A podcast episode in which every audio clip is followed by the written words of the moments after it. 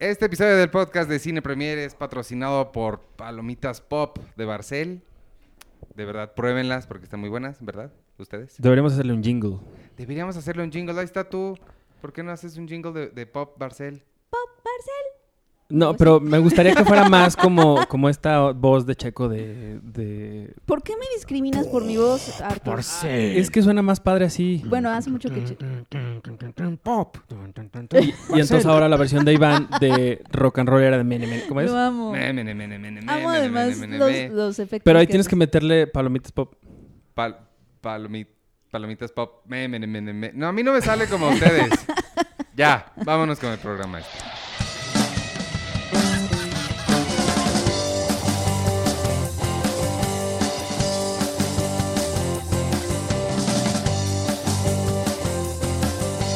Bienvenidos al podcast de Cine Premier número 195. Y no, no les está fallando su, su máquina reproductora de máquina reproductora de podcasts.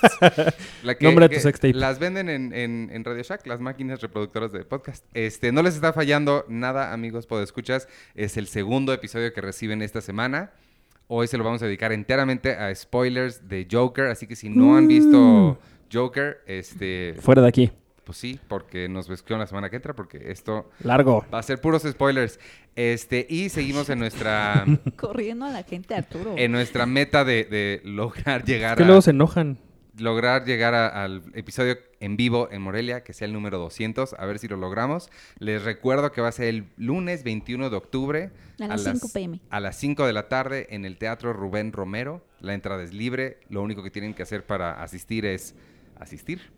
Y, vamos a tener regalos y premios y, seguramente muchas cosas más. Y ya, y yo soy Iván Morales y preséntense ustedes, que estamos compartiendo micrófono Sergio y yo, porque tuvimos cosas, dificultades técnicas, entonces por, por eso está muy calladito hoy, pero se- preséntate. Hola. Oye, eh, estaría padre hacerlo en vivo y como dice la, la jerga de las fiestas, en vivo. Imagínate que llegues así también desvelado, pero de un, la Llegue- fiesta del- desvelado y crudo. del, domingo y venimos a hacer podcast en vivo, en vivo. No estaría mal, ¿eh? No, Sobre bien. todo O sea, Iván.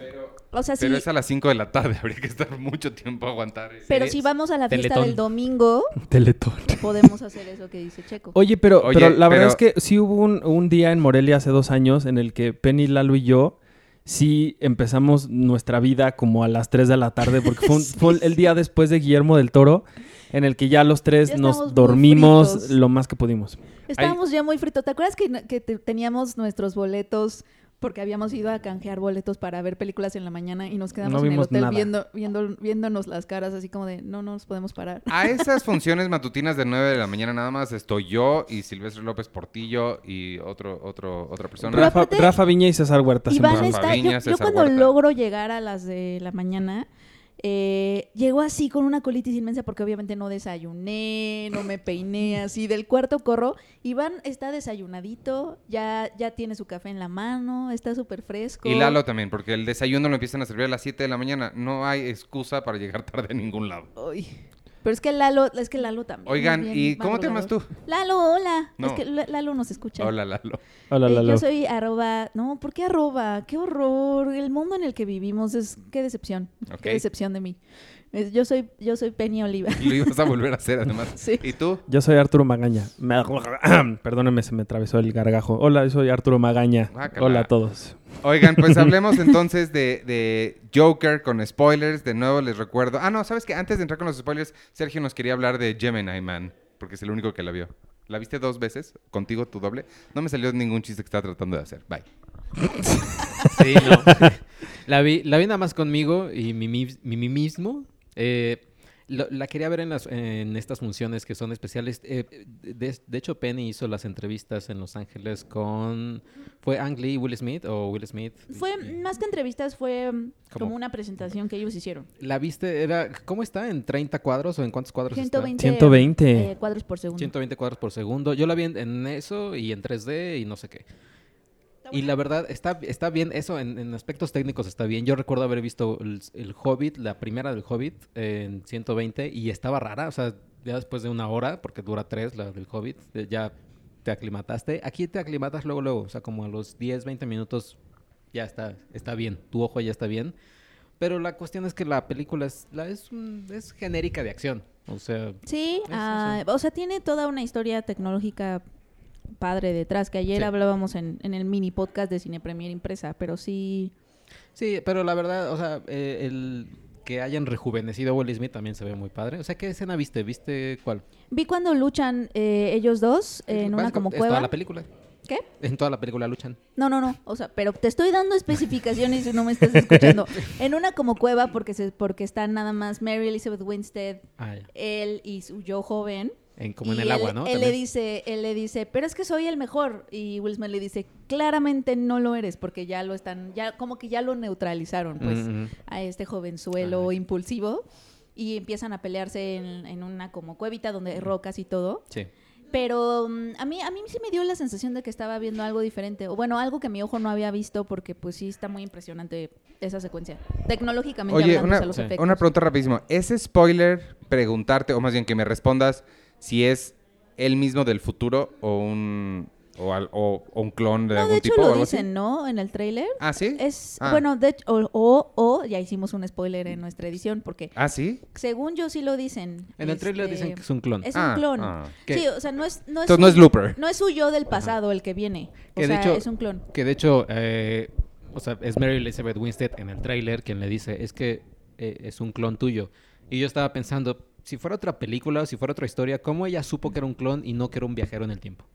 O sea, Porque ¿cómo- eso es lo que Checo pensaría. Ajá, eh, eh, exacto, O sea, sí, tú, sí. tú te dirías a que es un viajero en el tiempo. En mi amigo tiempo. Samuel tiene un- el, el mejor chiste planeado del mundo. Nunca lo ha hecho hasta donde sé, pero su idea, me encantó un día para poder hacerla, es llegar así a un Starbucks, una cafetería, y llegar así todo sudado y todo sucio con una persona y decirle, ¿qué fecha es? ¿Qué fecha es? Y que te digan ya la fecha y le dices, ¡ah! ¡Funcionó! Y te vas. Estaría súper Está- chistoso. estaría, estaría loco. Estaría loco. Yo, yo pensé que ibas a decir llegar a un Starbucks, pedir algo, irte, regresar y pedir lo mismo. Con lo mismo, o sea, decirle al mismo cajero así de, hola. ¿Y te cambias de ropa? Ajá. Y, y quedarse así como, ¿what? Era algo como lo que hacíamos en mi secundaria, que era en la mía o en la de un amigo y yo ya me estoy robando su recuerdo. Puede ser. Pero supuestamente eh, eh, cuando el maestro se volteaba al pizarrón, todos se- nos cambiábamos de lugar. Entonces cuando él ¡Ay, volteaba ya estábamos en otro lugar. Entonces era como de, ah, este, González. Y, y lo tenía que volver a buscar así en el Ah, salón y así, todos está serios. Está Yo, padre. yo tengo dos amigos gemelos que, que- con los que estuve en la prepa. Que, bueno, eh, un- cada uno iba en un salón dis- distinto y lo que hacían los muy cabrones era que cuando uno reprobaba un examen y que el otro era bueno en ese, su hermano se metía a ese examen. Entonces yo me acuerdo Ah, que un día Qué padre ser gemelo. en un examen de historia yo así de, oye Joel, te ves raro hoy Joel, como que te ves muy, muy distinto Joel. y es, no, sí, yo soy Joel y todos, no, tú no eres Joel y así, y el maestro así como, de, ¿qué pedo, no? Porque ellos sí los confunden mucho a la gente.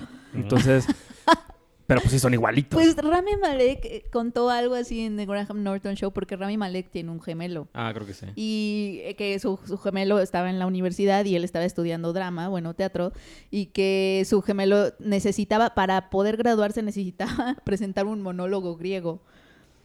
De Y fue él, y y fue Rami entonces le pidió a su, le dijo, no, no, no, no te, ¿no conoces alguno? Dijo, sí, pues sí, sí, con, sí, pues sí, sí estoy estudiando actuación, sí me sé monólogos. Entonces que llegó al, al salón y que lo dijo y que obviamente pues como es actor se emocionó mucho y lo hizo también y toda la gente le aplaudió un buen y que la maestra se le quedó viendo así como de "Mm, y, cuando no. a ver señor Malek puede salir tantito y ya salió y él, y él pensando no manches exageré muchísimo porque pues obviamente él se dejó llevar por el momento y por la audiencia ya sabes y su maestro así de ¿Y cuándo, cuándo aprendió a hacer eso, señor Malek? Ah, no es un hobby que tengo, así.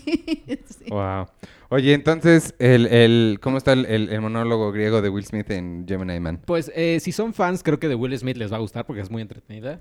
¿Rapea? No rapea. eh, hay unas partes que, que, que- que empieza a decir que no, si es que pues yo era como, como eh, solitario y huérfano y pues y yo en eso estaba pensando. Sí. Y pues entonces me mudé y mi tío Phil Sí. y ten- tenía un primo llamado Carton.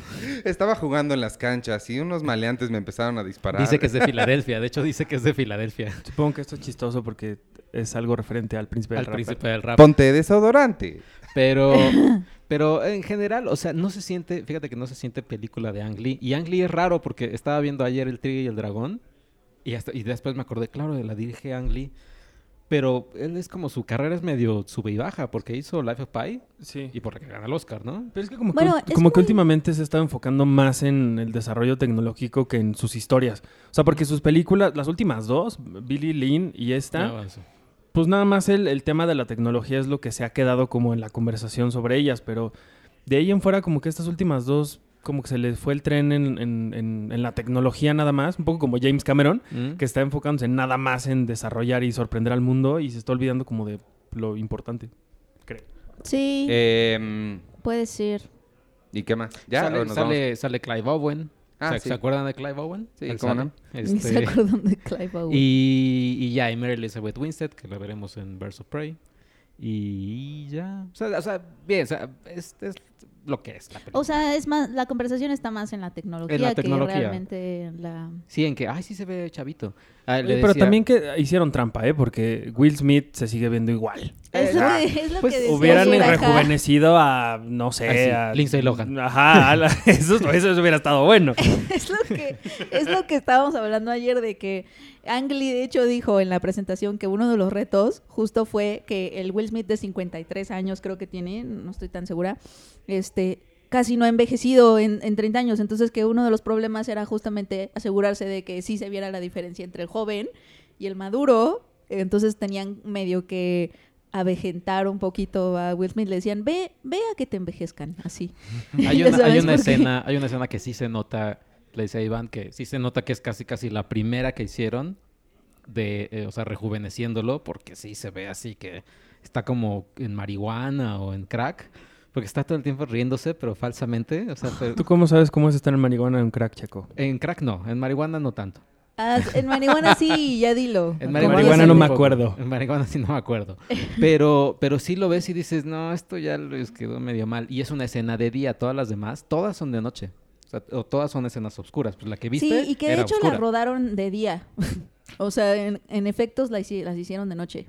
Según el artículo, porque mandamos a Amanda Adame al set y eso decía ella, que, que en realidad fue, se hicieron de día, pero más bien Y te- la, escena, sí. la escena en Cartagena está padre. O sea, en la, en la que es en Colombia eh, con las motos está padre. O sea, está, está bien. va- vaya, sí son, o sea, les va a gustar la película. Digo que ahorita que planteó Arthur esa, esa, ¿por qué hicieron? O sea, nada más creo que sí es porque querían, ¿no? Porque en efecto, igual y no era tan necesario hacer un avatar digital completamente, completamente computarizado de Will Smith. Bueno, no, quién sabe. ¿Sabes por qué sí? Porque él dijo que habían hecho un Will Smith completo en CGI, o sea, trabajar los poros, todo computarizado, en lugar del rejuvenecimiento en postproducción, porque también como iban a filmar a 120 frames per second, ese, ese formato hace que se te vea absolutamente cada poro y entonces se iba a notar. O sea, se iba a notar que era maquillaje en postproducción.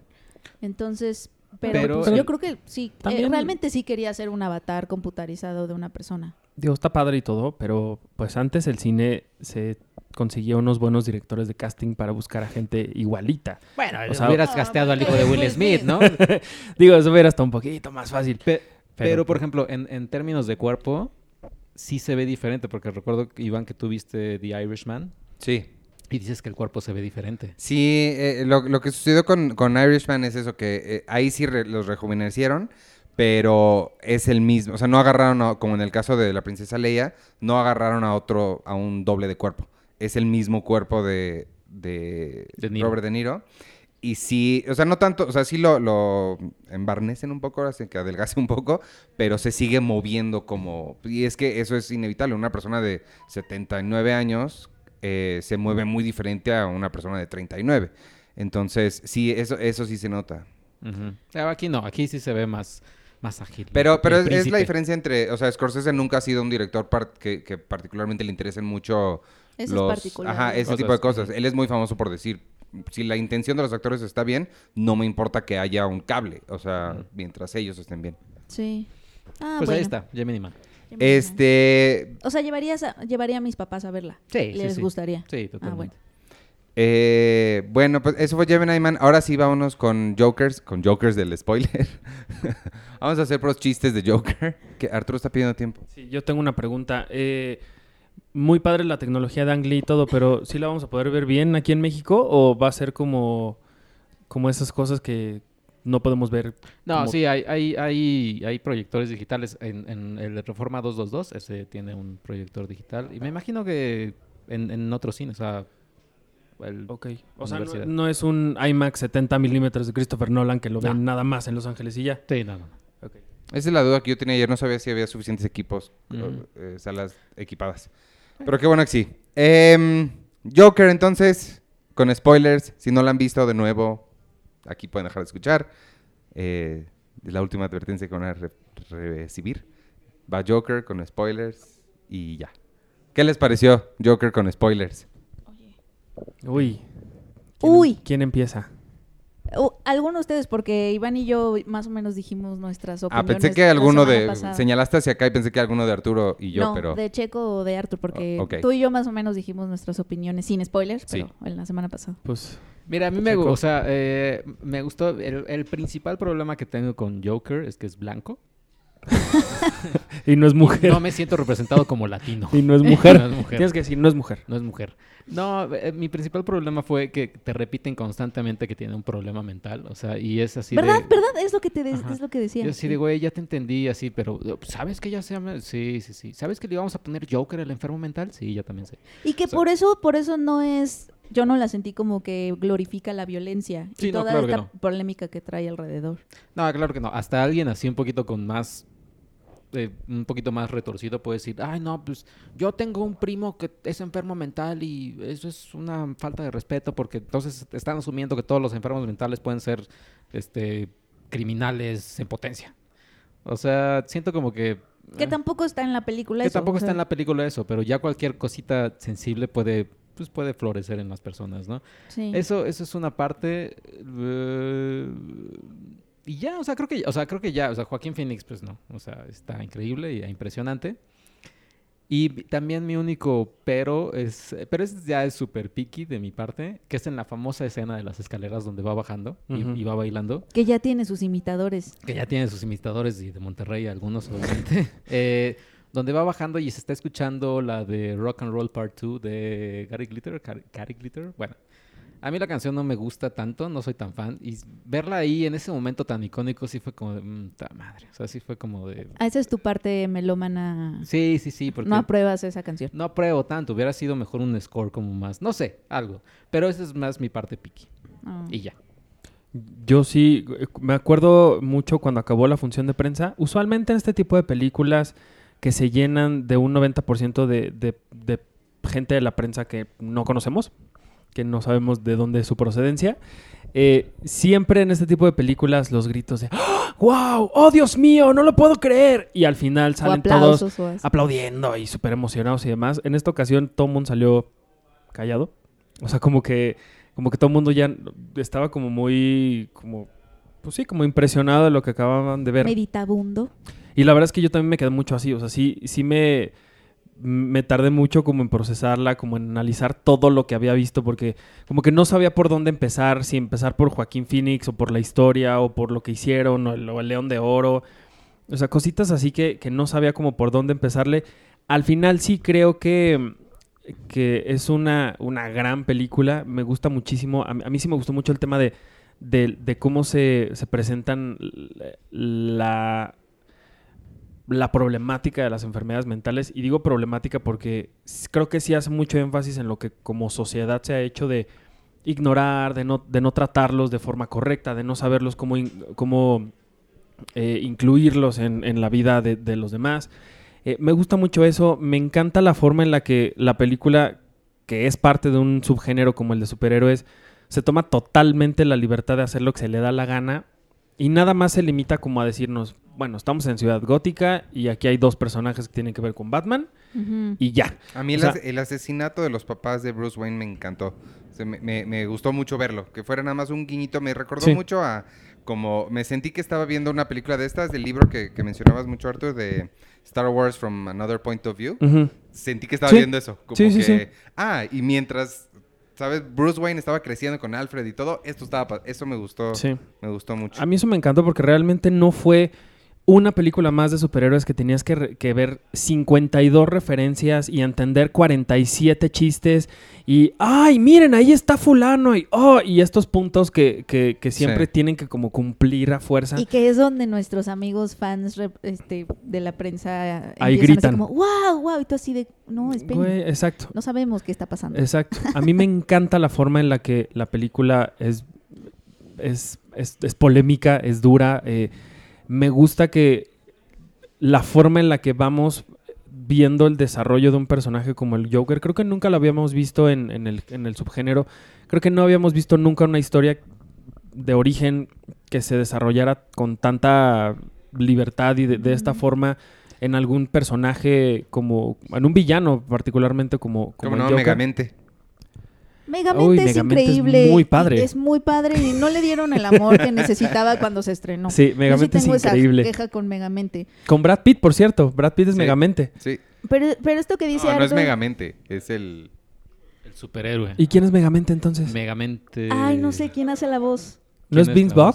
No, ¿verdad? No. No. No, Ahorita buscamos quién es. Megamente. ahorita Bueno. buscamos. Pero lo, que- lo que Arthur creo que sí tiene mucha razón es que la cámara de Joker, y eso no pasa, no, no, no pasa en el género de superhéroes, incluso cuando son historias de origen, la cámara está tan atrapada en esta persona, o sea, en el cuerpo de esta persona, o sea, quiere detectar, está estamos como atrapados con él todo el tiempo, Sí. nunca deja no no nunca está el 100% de la película en él, o sea, no es como que corta y vamos a ver qué está haciendo el comisionado Gordon y regresamos a Guasón. Exacto. O sea, como que es muy eh, es muy invasiva en este sentido, ¿no? Y te, te deja a ti y al Joker solos, como en un cuarto, todo el tiempo. Y creo que también por eso, por eso impacta tanto y creo que esa es una buena propuesta. Sobre todo lo del cuerpo. A mí me gustó mucho lo de la corporalidad porque...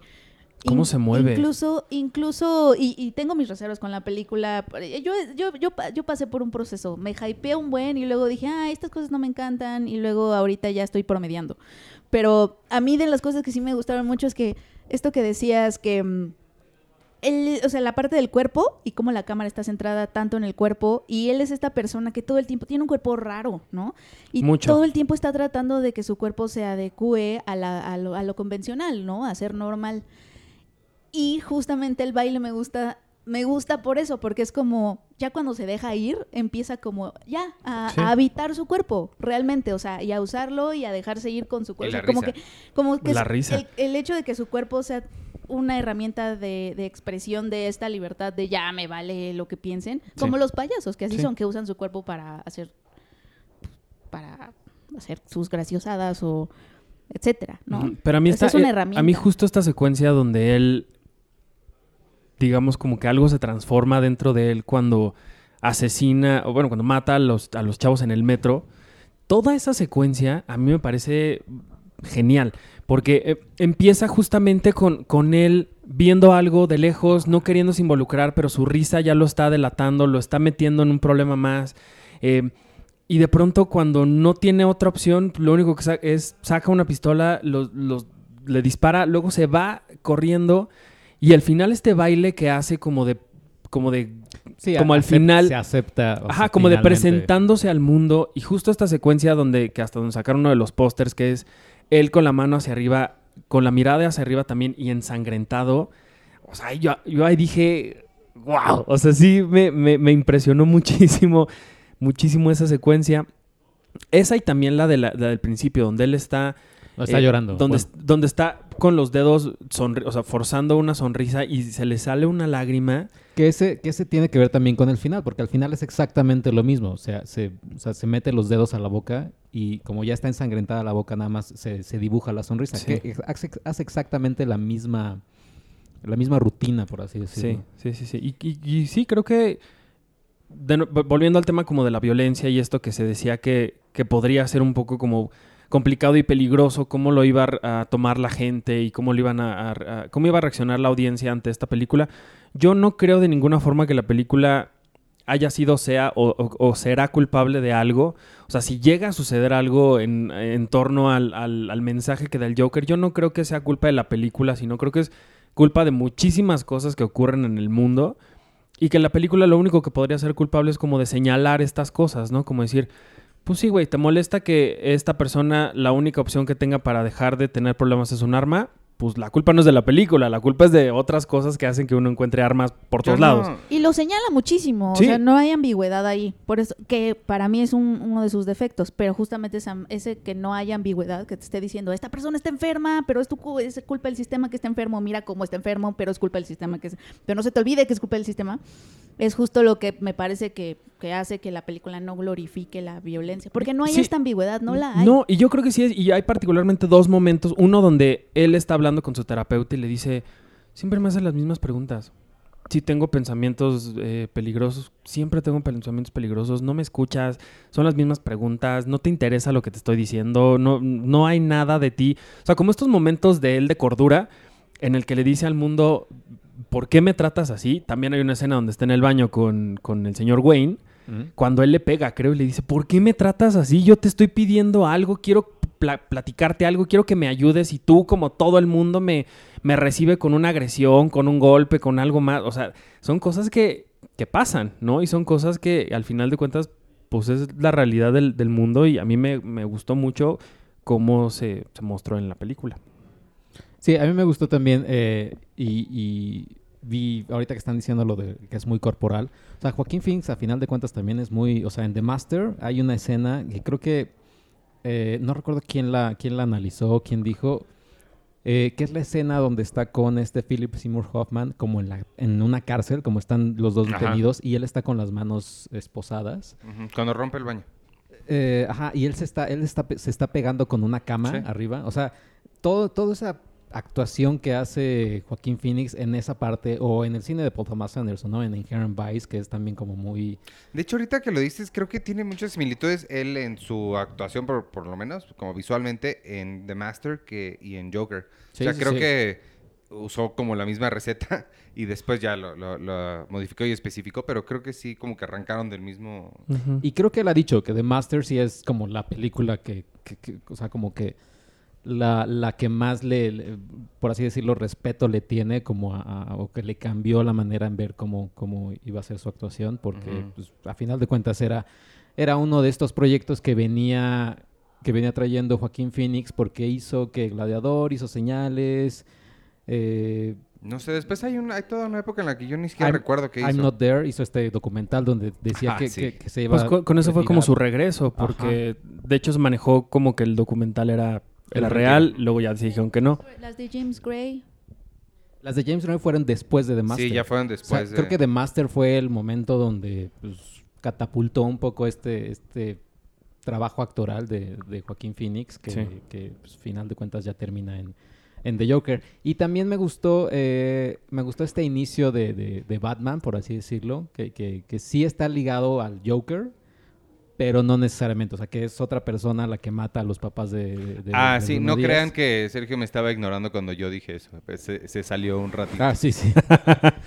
Eh, Sí, me, Toda me esa gustó. secuencia es muy padre. Me gustó esa parte. Lo que sí también me acuerdo que, que Penny me había dicho que terminaba muy arriba la película.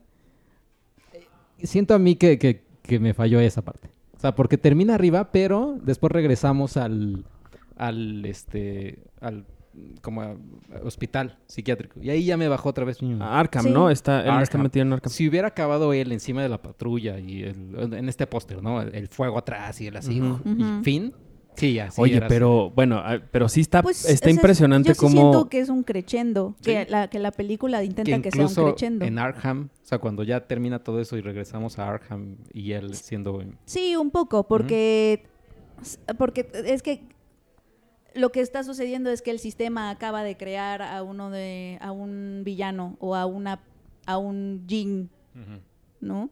Que va a terminar creando al otro Yang, ¿no? Que va a ser Batman. Entonces, como que me parece que sí es un crescendo, pues. Creo que me hubiera gustado que acabara como Whiplash, o sea, que acaba Whiplash así, pum. Y es que Ay, siento que Whiplash... siempre me queda de ver las ¿Sí? caras de ellos. es que ves que se acaba en ellos sonriéndose. Sí. En ellos dos, ajá. Sí. Ahí, ahí tampoco, eso no. Mi- no, está, está increíble ese final. Nada más yo, mi yo mi yo fan, me hubiera gustado ver sus vidas después. Ah, Quiero saber qué pasó después. Se fueron a tomar una hamburguesa, o sea, se fueron a comer una hamburguesa A juntos. escuchar Ahora son A mejores amigos. Seguro sí, seguro sí. Ahora le ayuda a enseñar. O sea, no sé, la vida de, de ese alumno y ese maestro me, me interesa. Tú tienes una foto eh, que te sacó Lalo con Damián Chazelle. Ahí era el momento para preguntarle Sí, así de- ¿qué pasó después? Por favor, que se hicieron amigos para siempre o se volvieron a pelear. O siempre van a ser medio frenemies. Ajá. Seguro, Ah, sí. Eso es una... Oigan, Seguro a usted- sí, pero- a ah, no, dime, dime. No, es que a mí, a mí al final sí me gustó mucho, porque, Sí, a Pues mí él- también, o sea, a mí también. o sea, él, él- digo, te dan a entender que mata a pisotadas a esta mujer que tanto odia y que al final pues él se ve en los pasos de, de él marcas con sangre, ¿no? En el, en el piso y esta como corretiza también muy chistosa que es también parte del Joker. No sé, a mí sí, esa parte a mí sí me, sí me gustó. Y me dio mucha risa que la gente dijo, ¿dónde está la escena postcréditos? ¿Dónde? No la vi, no sé qué. Y alguien se burlaba en, red- en Twitter y decía, esta es la escena postcréditos y era el logo de ganador del León de Oro en Venecia, que sale hasta el final, final, final de la película.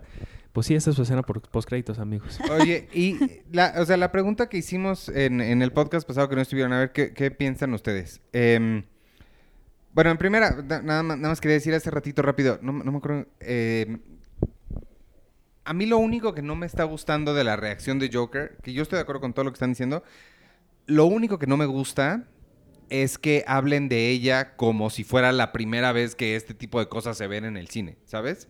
No me gusta que, porque y, sé que suena un poquito snob o monoculoso, no sé, perdónenme, pero, o sea, no es la primera vez que se hace una película sobre alguien que genera violencia o alguien que sufre problemas y, o y, y sí, me da la impresión que mucha gente la está viendo y diciendo cosas como si no hubiera 100 Sí. años de cine antes. ¿Sí me explico? Como, "Ah, es la primera vez que podemos ver esto en... Y, o sea, no es la primera vez. O sea, sí, y, y eso me lleva a mi pregunta sin, que es la pregunta que me hizo Lalo saliendo de verla en Toronto. Y se me hace una pregunta muy interesante. Si no fuera de Joker, si fuera una película que sobre cualquier personaje, igualita, pero no es la propiedad intelectual de DC Comics. Funcionaría, les hubiera funcionado igual, creen que se hubiera ganado los mismos premios, creen que estaría haciendo el mismo ruido. Yo creo que no. Yo creo que lo de la Sí, primera vez radica en el tema de que es la primera vez que estamos viendo este tipo de cosas bajo la máscara de este mundo que es el... Claro, pero es que Sí. mucha gente está diciendo eh, que supera al, al- ya es mucho más que una película de superhéroes. No. O sea, y yo creo que fuera de las películas, fuera del mundo de superhéroes, es una película buena, muy padre, pero es una más. No, no me parece que fuera del contexto de superhéroes se pare solita. Pero piensa que es la primera vez que llega con tanta... em, con tanta visibilidad y con, y con, y con tanta, tanta atención a un público que en la vida se había atrevido a ver este tipo de historias. O sea, creo que donde radica esto de la, de la primera vez es que nunca antes las personas que les interesaba el cine de superhéroes, el cine comercial, el cine que no tiene nada que ver con Scorsese y todas estas cosas de donde Todd Phillips recupera y se inspira, Sí, para ellos sí es la primera vez que ven este tipo de cosas y la película creo que se aprovecha muy bien de eso, de tener esta gran exposición que tiene, no nada más, o sea, León de Oro creo que es muy aparte, esta exposición que tiene de un, viniendo de un estudio como Warner. Creo que Warner sí es de las pocas, poquísimas veces que sí se ha atrevido a hacer algo tan loco de forma tan grande. Pues sí ha hecho otras películas que, a lo mejor no llegan a tantos lugares porque son como muy específicas para ciertos nichos, pero ahora sí se, yo no sé cómo habrá sido esa discusión. Sí, güey, haz lo que quieras, ¿no? Y, y que no hayan tenido ningún problema a la hora de decir, pues sí, este es el corte final. Porque cuántas veces lo hemos visto, que los grandes estudios, digo, ahorita Rogue One me viene a la mente, ¿no? Que ahí hubo este rumor de que los ejecutivos dijeron, no, es que esto está demasiado violento, esto no lo podemos sacar, ¿no? Eso es lo que- donde yo creo que radica también esto de la primera vez, donde sí, bajo este mundo chiquito de los superhéroes, de los villanos, de, de- de los cómics, etcétera, creo que sí es la primera vez que le está llegando a tantísimo público Sí, y sí, para sí. ellos sí puede ser la primera. No, total, pero yo no estoy hablando de eso. O sea, por supuesto que sí, dentro del mundo de superhéroes sí lo rebasa. O sea, sí es una excelente película de, de- de cómics y de superhéroes. Ujú. No, esa no es mi pregunta. Sí, yo no creo que haya ganado. O sea, si fuera otra cosa que no sea Joker, Ajá, esa es mi pregunta. No, no creo que, no creo que haya Sí, no, o sea, me recuerda, por ejemplo, ahí está mucho el caso de una película que casi no, no he visto en estas conversaciones. He visto Taxi Driver, eh, El Rey de la Comedia, pero por ejemplo, Un Día de Furia con Michael Douglas, o sea, ese es, ese es tal cual, o sea, y ese creo que es más, podríamos nosotros los, los capitalinos sentirnos más, más, este, pues como tener más, ¿cómo se llama? Identif- identificado. Identificación, pues sí, porque es un pobre güey que está en el, en el tráfico, que le han pasado 20 mil cosas, llega a pedir una hamburguesa de, por desayuno, y le dicen, ya no puedes pedirla porque ya son las 12.1, y eso es lo que lo, lo aloca y se vuelve, o sea, compra armas y se vuelve pues, un demente. O Dog Day Afternoon, o sea, es Al Pacino en el 73, 75, toca temas de género, toca temas de transgénero, toca, Ajá, o sea, sí creo que... Y, y- esa y este... Y otra cosa que iba a decir que ya se me olvidó. No, sí, yo creo que, yo creo que, que siento que más bien el género de superhéroes está respondiendo a la necesidad tarde, a lo mejor llegando a lugares tarde que ya se han explorado, obviamente, ¿no? O sea, toda la primera parte que a mí no me encanta de Joker, en donde lo vemos que lo pisan, que lo, que lo patean en el piso y es como de una cosa tras otra y está triste y llueve y esas, ese tipo de cosas, por ejemplo, es culpa de Ken Loach, por ejemplo, ¿no? Y, o- y- y- hay muchas cosas que Martin Scorsese hizo mejor, por ejemplo, en Taxi Driver, que tiene las mismas preguntas de si los superhéroes son parte o no del sistema, etcétera. Em, siento que los, o sea, sí hay que tener muy presente que el hecho de que DC esté haciendo por primera vez o adoptando este, este tipo de exploración por primera vez, no responde a que quieran tomar riesgos, responde a que necesitan reinventar su universo porque porque necesitan dinero, ¿no? Ok, eso, eso hay nada más hay que tenerlo ahí presente. Realmente no es porque quieran revolucionar el cine, ¿no? Eh, es porque necesitaban una buena idea y les llegó la hora de, ah, pues hay que hacer algo más arriesgado, ¿no? Porque no, nomás nuestro universo no está jalando nada. Eh, o sea, nada más eso, o sea, creo que sí hay que tenerlo en cuenta. Y lo otro, que pero, pero yo sí diría que sí hay algo de valor en, en este, en lo que decía Artur de por primera vez, por ejemplo, yo vi esta exploración que otras películas han hecho seguramente, pero dentro del género de superhéroes esta cosa de que Batman es Batman, es, eh, puede ser un héroe no porque venga a salvar el sistema, sino porque es parte del sistema. El, mismo sistema está creando a su superhéroe, así como creó al villano, creó al superhéroe. Pero nadie está fuera del sistema, es decir, los dos son productos de un sistema disfuncional. Entonces me gusta esa exploración como de que Batman solo puede ser Batman porque tiene los millones que tiene, ¿no? Y porque es hijo de Thomas Wayne, una persona súper cuestionable en la película, ¿no? Medio trompiano incluso.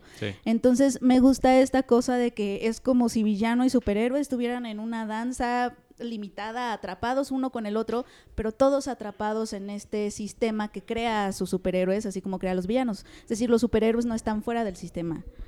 Creo que es muy similar. eh, El tono es obviamente muy diferente, pero no es tan diferente a lo que presentan en la primera de Iron Man, que él era un negociante de armas y de repente dijo, puedo usar esta tecnología para el mal, que es lo que estoy haciendo, y para ganar Claro. dinero o para el bien. Pero Iron Man es aspiracional. Sí, por eso el, el- el- el enfoque es completamente diferente. Yo además creo que también, o sea, Joker, eh, y tiene toda esta discusión de cine y, y lo que hemos hablado, o sea, pero creo que también antes se ha hecho, solamente que quizás no, no con este, esta gran popularidad, pero por ejemplo, a final de cuentas se combinan géneros, ¿no? O Guardianes de la Galaxia es una aventura espacial de este cine setentero, ochentero, etcétera. Y Logan es totalmente un western. Y, y- el western es, o sea, y es una historia muy sencilla. Es este hombre que quiere llevar a una niña a tal lugar, pero ahí están los matones que, lo- que la quieren matar. Fin. Y ese, y ese tipo de historias, pues hasta la nominaron al Oscar a, a mejor guion. O sea, siento que Joker está generando esta controversia también porque es un perso- es el personaje o el villano más popular de los cómics y de, de la cultura popular, me atrevería a decir, pues Sí. de todo.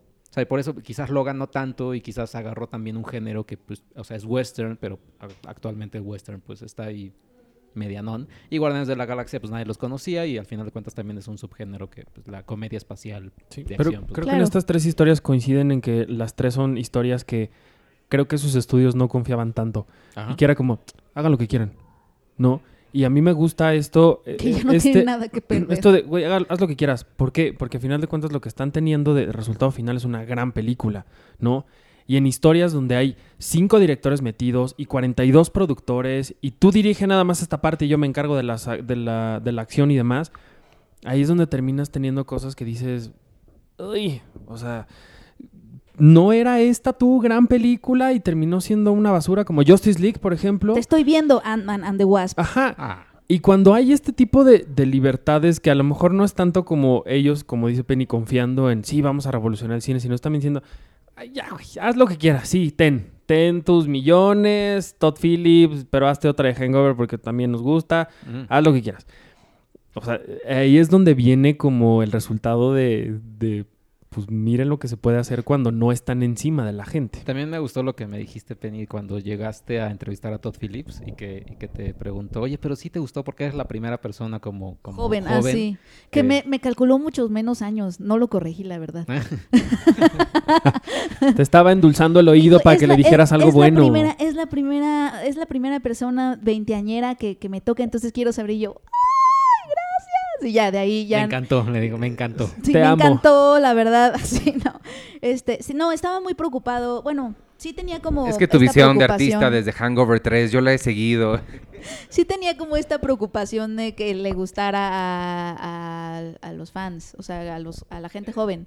Sí, yo no sé por qué, si realmente es una, o sea, sí es sí es sí es lo sí es de las cosas más arriesgadas que ha hecho el género de superhéroes, pero sigue siendo una película bastante segura en cuanto a que todo el tiempo te está diciendo, "Mira, este es un enfermo mental y es víctima del sistema, pobrecito, lo están pateando en el suelo." O sea, esa literalidad de la que hablábamos está en la película y per- no permite que justo la película sea a mi forma de ver, más interesante, más transgresora y, y, pues obviamente te habla de una cierta seguridad, ¿no?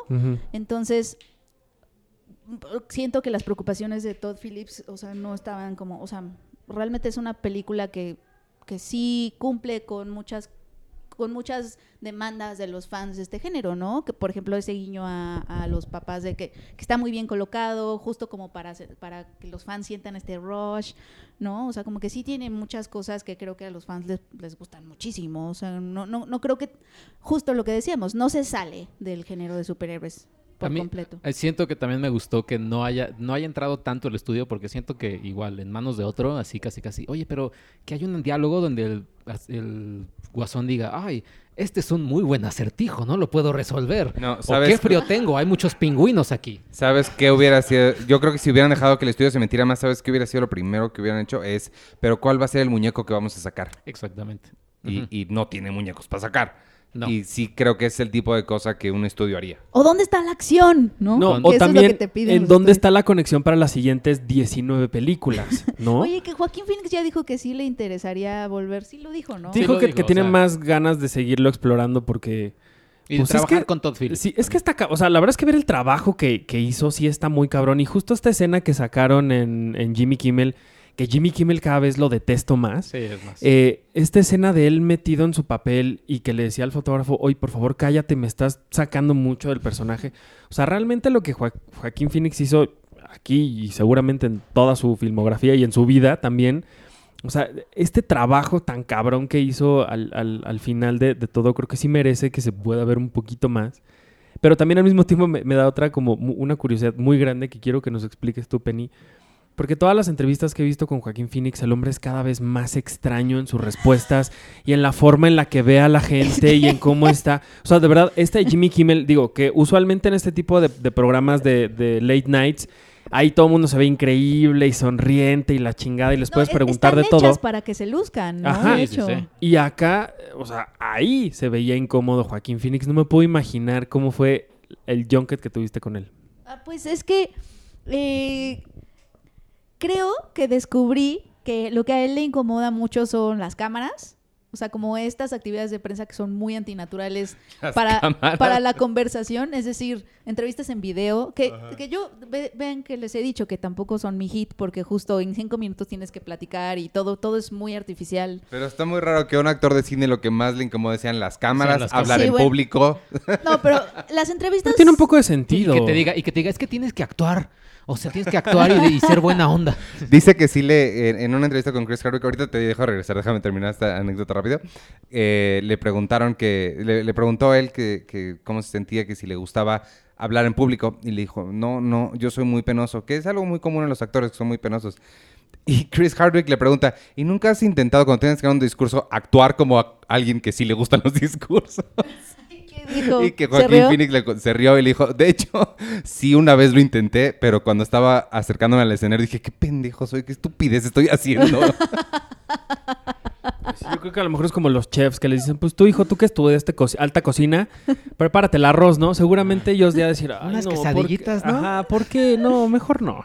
Es que creo que Joaquín Phoenix es una de estas personas sensibles que está mucho más consciente que otras de, de lo rara que son, que lo raro que es la prensa en general. O sea, sentarte todo un día a hablar con extraños que nunca has visto en tu vida y además hacerlo con la naturalidad como si los conocieras de siempre. O sea, realmente las actividades de prensa son muy raras. O sea, si fueras un alien y vinieras y las vieras, o sea, ¿cómo las platicarías a tu jefe en el planeta? Es como, ah, pues alguien, alguien está en la tele y luego llega alguien y se y platican y luego llega otro y son 25 entrevistas a veces al día, o sea, como que sí se me hace muy antinatural, muy artificial y tienes publicistas alrededor todo el tiempo, todo el mundo está hablando, o sea, no sé, son son actividades padres, o sea, que nosotros Sí. disfrutamos mucho, pero son muy raras, o sea, si las piensas, son raras. Y, a- y aparte, hay, hay gente de la prensa que pregunta cada estupidez. Y, y- exacto, y luego no te pasa que hay gente que ya trae su propia agenda. Entonces, si tú eres un actor y te toca alguien que a fuerzas quiere hablar de Trump,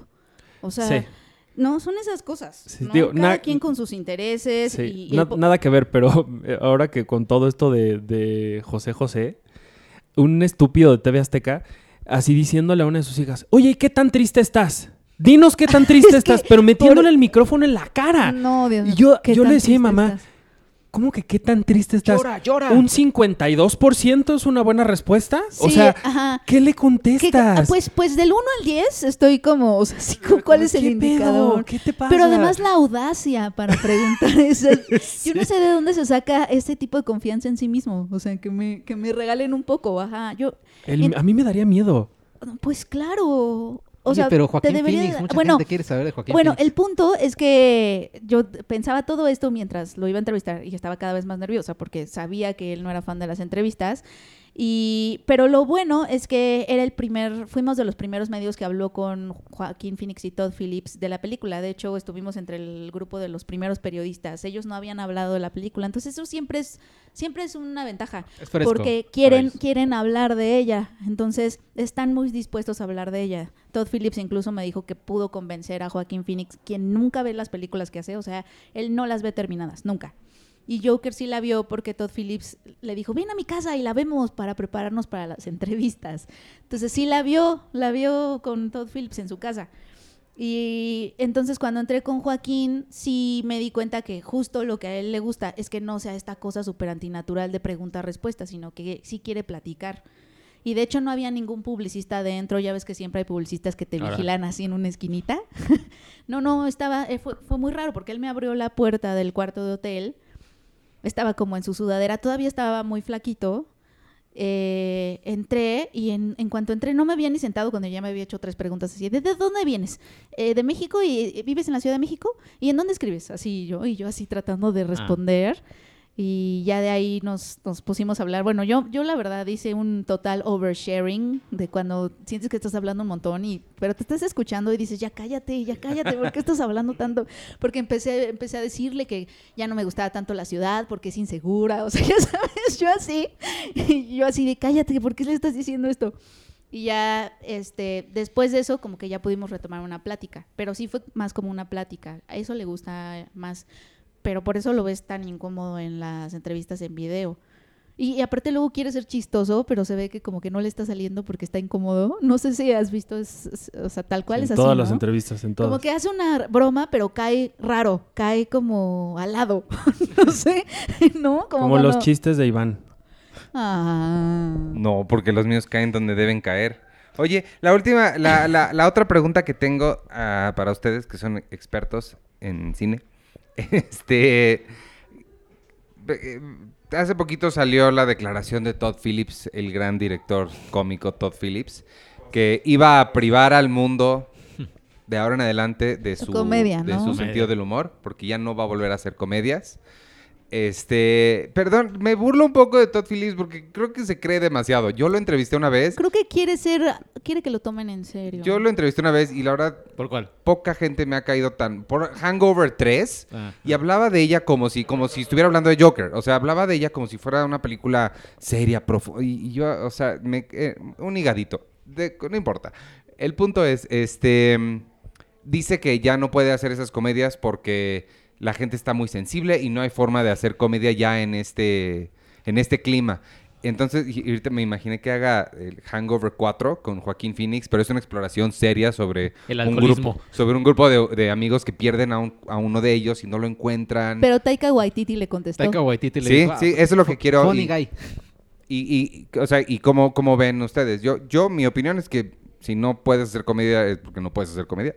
Creo que la gente que se dedica a eso puede encontrar una forma de hacerlo. Eh, a- ayer empecé a ver Big Mouth. No saben lo increíble que está la nueva temporada. Está bien padre. Habla justo de todos esos temas de masculinidad tóxica, de, de, de rape culture. Está bien padre y está bien chistoso. O sea, que se puede, se puede. Del suicidio también se burlaron, de hecho, de lo de 13 Reasons Why en algún episodio. ¿En Big Mouth? Todavía no llegó ahí. ¿Pero qué opinan ustedes? Eh, um, pues está bien. Yo digo que sí. no, Está bien, gracias. está bien. Que está bien. Sí, Bye. confirmo. Fine, gracias. Confirmo. No, la verdad es que. eh, o sea, sí, la, la, la comedia que nos va a privar Todd Phillips, pues la verdad es que, es que, es que no. Y la contestación ¿Cómo que se le- atreve? Y la contestación que le hizo. Creo que, o sea, lo, lo mejor fue Taika Waititi, como le contestó. O sea, el director de Jojo Rabbit, que es una comedia de un- con un ¿De niño Hitler? nazi de Hitler y demás. Sí, con Hitler. Él personificando además a Él Hitler. personificando a Hitler. Creo que a- al final, pues, pues está mal, o sea, está mal. Y creo que eh, esto también, ¿qué dijo Todd, eh, Taika Waititi? Nada más puso Funny Guy y ya, o sea, hizo- su- citó, citó el tweet El de, tweet. de que Todd Phillips ya se iba como a, es- entre comillas, retirar y dijo, ja, ja, ja, Funny Guy. Y, y ya, pero creo que esto, o sea, es lo mismo que genera el Joker en general. O sea, las declaraciones de Martin Scorsese, luego las declaraciones de James Gunn, que dijo, pues yo crecí viendo y respetando el cine de Martin Scorsese, qué lástima que no vea mis películas, pero pues sí son, sí son como películas. La reacción de la gente. Había gente que decía, ¿y este viejo quién es y con qué autoridad se atreve a hablar? Y yo decía, No, sí, yo sí también vi había en. Twitter, ya ves que en Twitter hay de todo, ¿no? Y yo decía, a ver, Un amigo mío puso a así, ver, pues es que sí, este pendejo que sus peliculitas que dicen que son de culto ni tanto llegan. ajá, es como de, güey, Ajá. por favor. Sí, no, bueno. Pero, pero sí, en, en el término en general de, de comedia, creo que, creo que justo ahorita se podría hacer mucho mejor comedia. O sea, porque estás tratando como de. Sí, en parte no, no ser tan manchado, no tocar tantos temas, pero te estás moviendo mucho mejor. O sea, te- estás tratando de, de hacer un cambio en el género o estás tratando de, de abordarle de, de diferentes formas, como Taika Waititi o como otros directores, y salen cosas también increíbles. Pero no se trata de no ser tan manchado, se trata de dirigir la broma hacia donde va. O sea, eh, eh, eh, la fórmula es muy sencilla. No, la, la víctima no puede ser el, el- el chiste. O sea, el- si, si haces un chiste sobre violación, Se puede hacer se puede hacer, pero la víctima de la violación no puede No ser el el, chiste. punto del chiste. Es donde está la risa. Oye, pero también me, o sea, me quedo pensando en, en cosas como Booksmart, o sea, comedias que se han hecho en estos tiempos, pero más bien, o sea, yo siento que esa declaración de Todd Phillips re- me regresa a lo que siempre he creído de Todd Phillips, que quiere que lo tomen en serio. O sea, porque hay películas como Booksmart, está Taika Waititi haciendo cosas también bien padres de comedia, o sea, hay, o sea, la gente de comedia stand-up sigue trabajando, que yo sepa, este, pero más bien, o sea, siento que lo que él quiere es reconocimiento y aplausos y más bien yo siento que está moviéndose de la comedia porque no, no consiguió eso cuando él estaba haciendo esa comedia no además, porque ¿qué incluso tipo de si- comedia? porque incluso si hiciera Booksmart no, no ganaría el León de Oro ¿sabes? más bien lo que yo siento es que es él diciendo pues como nadie me pelaba y no me van a pelar en la comedia entonces mejor me voy a hacer otras Pero cosas yo no sé de dónde viene eso. Sí, la verdad, la trilogía de Hangover le fue muy bien. Pero muy a la bien, gente pero le no, gustó pero, pero no mucho. tenía los aplausos Sí, de no, no, no, no, lo tenía. pe- pero- y además, digo, podemos burlarnos lo que quieran, pero el guionista de Hangover fue el que estuvo en Chernobyl, ¿no? Y algo tuvo que ver con Chernobyl. Este hombre se gana el León de Oro. La verdad es que yo no le veo ningún problema en hacer comedia. Si la haces de forma inteligente, y digo, dos ejemplos que me vienen a la mente ahorita. Saturday Night Live, y ahorita que estoy viendo eh, Brooklyn Nine-Nine en, en Netflix, la, la temporada que está, la verdad es que son cosas tan estúpidas, pero Sí. con una inteligencia y con una, con, Claro. con una forma tan buena de escribir y de burlarse de las cosas que hay, pues, Claro. yo Pero no le veo el- ningún problema. El tema con Hangover, que la primera es excelente, es excelente, la segunda y la tercera no, pero la primera es excelente. Sin embargo, es lo mismo que Joker. Lo que la hace excelente no es su director. Lo que la hace excelente es Zach Galifianakis y nadie va a decir que no es él la estrella de Hangover. Y Sí. este y lo que hace excelente a Joker es Joaquín Phoenix, no tanto el cineasta detrás. Y es que Sí. más bien, a menos, o sea, creo que creo que podrías hacer comedia, ¿no? Como un Booksmart, bla, bla, a menos que lo que necesites sea mucha aprobación y entonces di- está viendo que esas películas no le daban eso o que ese género generalmente no tiene eso, ¿no? Porque los de Brooklyn Nine-Nine, pues, o sea, Eso- tampoco se ganan el león de oro, ¿estás de acuerdo? Pero si esa es tu idea de éxito y yo siento que un poco Todd Phillips siente que es que por ahí, o sea, por ahí es donde va a agarrar los aplausos que yo siento que él quiere. Digo, es completa especulación Sí, sí, sí. sobre alguien que entrevisté una vez, pero me da mucho la Dos impresión de que Todd Phillips sí necesita mucha aprobación.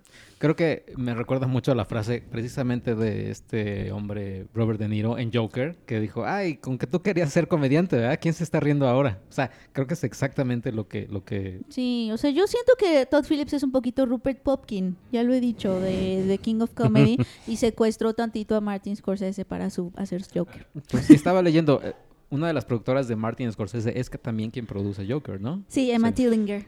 A ver, explíqueme esto porque hasta donde yo sabía en algún momento se había dicho que Scorsese iba a tener algo que Ah, ver con Joker. Pero no, Pero no sé si es esta o es otra no, cosa era o qué. esta, se dijo en los medios que él No estaba leíste el artículo, chavo. que él estaba primero, sí, ¿verdad? Que él estaba primero en, eh, se, se reportó que él estaba como productor y que luego se fue. Pero Todd Phillips me dijo que no, que nunca estaba, que nunca estuvo. O sea, que sí habló de él, que, que sí habló de ella con él en algún momento, pero él nunca se involucró porque iba a filmar The Irishman y que quien se involucró fue su productora de mucho tiempo. Entonces la quien produjo Joker fue la productora de Martin Scorsese, Ahora, la que le ha producido las últimas cinco películas. Y ella estaría, si nominan The Irishman y Joker, ella estaría por dos películas compitiendo, Sí. junto con Eh, Bradley Cooper. Eso es Que yo creo que sí la van a nominar. Sí, A seguro. Joker la van a nominar totalmente. Oigan, este, pues ya, a, a menos de que tengan algo más que decir, ya vámonos porque estamos llegando a la hora. Yo tenía algo más, o sea, yo, yo eh, tenía algo que decir sobre Joker, pero ya no me acuerdo qué era. Ah, no, sí. Eh, creen, o sea, no creo. Pero, ¿cómo creen que vea entonces Robert Pattinson ahora que hicieron este Joker así increíble? ¿Cómo estaría Robert Pattinson y Matt Reeves ante el Batman que están creando? O- honestamente no creo que les haga mucho ruido. O sea, creo que lo que, eh, por lo poquito que sé de Robert Pattinson o lo que se nota por el trabajo que ha hecho, no sé tanto de Matt Reeves, pero de él no creo que le importe mucho lo que otra gente esté haciendo. Porque sí creo que es, no sé, siento que no, no, no creo que les esté afectando mucho. Además, la, la historia que se dice que podría ser esta película, creo que tiene lo suficiente, los suficientes elementos como para hacer, para tener su propio distintivo sin tener que, que preocuparse o tener que emular lo que está haciendo el Joker. Digo, de entrada que, que tengan por ahí a, a, este- a Jonah Hill queriendo ser algún personaje y que él diciendo, bueno, pero me paguen el doble porque mi personaje es más importante, eso, eso me hace, me intriga mucho de- este proyecto. Lo que sí me gustaría ver es que, que se inspiren. Leí un artículo en The Mary Sue, no me acuerdo si ya lo dije aquí en el podcast, pero que estaría muy bien hacer una historia tipo de Joker así eh, individual sobre qué tal ahorita en, est- en- en estos tiempos que estamos viviendo de que el señor presidente de Estados Unidos está destrozando, ayudando a destrozar más el planeta de lo que ya lo hemos hecho. ¿Qué tal que fuera una, la historia de una terrorista ambiental que se llama Poison Ivy? Ajá. Ay, sí me habías dicho eso. y fuera, o sea, una, una protagonizada por una mujer, un personaje que no hemos visto desde... Pero sería una mujer villana y el bueno sería el hombre blanco. Pero no hay buenos, o sea, el bueno Ah, es... No, Batman. pero es que justo, justo, justo en estas exploraciones, chicos, no hay buenos. No aprendiste nada. Pero sería Batman. te- No sería Batman. nada. Todos son parte del sistema corrupto. No lo superhéroes no lo y regañes. villanos. No me escuchó. Pero, Checo. pero, pero a, a- a- a fin de cuentas van a necesitar así que alguien venza a esta, a esta terrorista ambiental. ¿O, o la va a vencer el poder del amor? ¿Los No. ositos cariñositos? El mismo sistema va a crear a un superhéroe medio corrupto. Hacienda. Va a llegar. Hacienda. Oye, pero no, no, no va por ahí. Hacienda. No va por ahí Birds of Prey también. Digo, por el tráiler que hemos visto. Ay, Bueno, no Birds of Prey, Pues sí, son, híjole, pues son diría que no. son puras mujeres Mujer. villanas que, pues no sé cómo voy a acabar eso. que porque... se emancipan, ¿no? Ajá. Bueno, vámonos sí, es de entonces. emancipation, ¿no? Ajá. Este, las- ¿les parece si para llegar a este número 200 mágico que queremos pegarle, hacemos uno que sea como de comentarios y de cosas así, que Sí, nos claro. manden preguntas también Ándale. para responderles en un episodio sorpresa que a ver si podemos hacer, a ver si podemos, porque también viene la semana de cierre y ya saben cómo se ponen las cosas, amigos, escuchas, lo intentaremos. Puede ser ha- hashtag preguntas sin premier. Preguntas Cine Premier. Ándale, hashtag preguntas, preguntas Cine Premier. Ujú, Y este, y las contestamos en un episodio especial junto con los comentarios de este y del pasado. Y la pregunta de la semana del pasado, que ya no hemos hecho.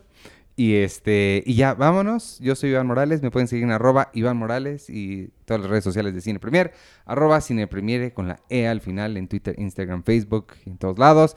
No se olviden del, del podcast en vivo el 21 de octubre a las 5 de la tarde en el Teatro Rubén Romero, no puedo decir teatro, en el Teatro Rubén Romero en Morelia. Ahí vamos a estar. Y, y vas a sacar este Hijos del Averno este viernes, Si no, Sí.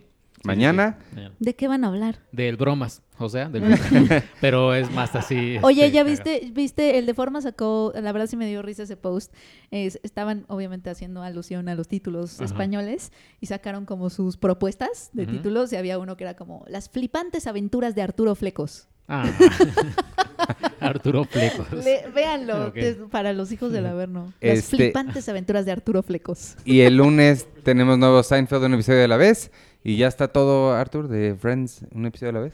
Eh, ya está todo, pero no lo, no lo he subido completo porque es muy posible que tengamos una sorpresa bonita para todos con respecto a un episodio de esta segunda temporada. Courtney Eh, Cox va a estar en un. Sí, Ah. va a venir, va a venir Courtney Cox que le encanta Y estar- Jennifer Aniston. y Jennifer Aniston, A eh, México. a Meji- a los- pero tendríamos que ir a Los Cabos porque ella, ella nada más va a Los Cabos. No, pero, pero aguántenme pronto porque sí, sí, creo que es una, una bonita sorpresa para la gente que le gusta Friends y que le gusta el podcast. Entonces, Aguántenme, amigos. ah. Ah, me tardé. Yo también. Me tardé. Ah, despide. Ah, adiós. Ah, yo soy Arturo Magaña, es- pero despide- yo siempre me despido después de todos. Ah, bueno, yo es soy- raro despedirme primero. Yo soy arroba chocoche y un saludo a todos los que les gustó Joker y a los que no les gustó. Y no tiene tanto incel como, como se pensaba. Sí, yo también pienso que no tiene, No o- tiene. o al menos no lo glorifica. No lo glorifica. Y, a, y ya, y un saludo a Tenoch. como Hasta siempre. noche. El otro día estaba viendo algo de Tenoch, pero no me acuerdo qué película era. Ah, no, serie, creo. La de Blue Demon. Ah, sí, la estabas viendo hace poquito. Mm, Ah, Habías dicho que la estabas viendo. y ya, bye. Y Tenet. Ah, Ten- ay, híjole, Tenet ya no hablamos. Bueno, Que viste el tráiler en, en, en la función del Joker. en la función de Joker y lo vi otra vez porque me metí rápidamente. eh, estaba en Nueva York en una sala IMAX, me metí porque pues, ya estaba ahí y vi Joker en pantalla IMAX. Allá en Estados Unidos se ve brutal porque sí llena toda la pantalla, de techo a pared, este, toda la pantalla y pasaron el trailer de Tenet. Pero sí la filmaron en IMAX. No, pero No, se ¿verdad? convierte. Pero la convierte en IMAX. Es que, bueno, yo, yo también que andaba por allá donde andabas tú, eh, había funciones del Joker en 70 milímetros. Y justo le decía a Iván, como, ¿qué tanto vale la pena verla así si no se hizo así? Mm. Entonces, como que hasta me metí a ver videos de, de, de- de- analizando, de, no, pues es que a final de cuentas, pues es la, nada más la convierten, o sea, no hay como mucho chiste. Entonces dije, ay, voy o no voy, pero pues al final ya no fui. Pero pues sí quería, pero bueno. Ah, Yo soy arroba penoliva. Muchas gracias por escucharnos. Mm, Perdónenme.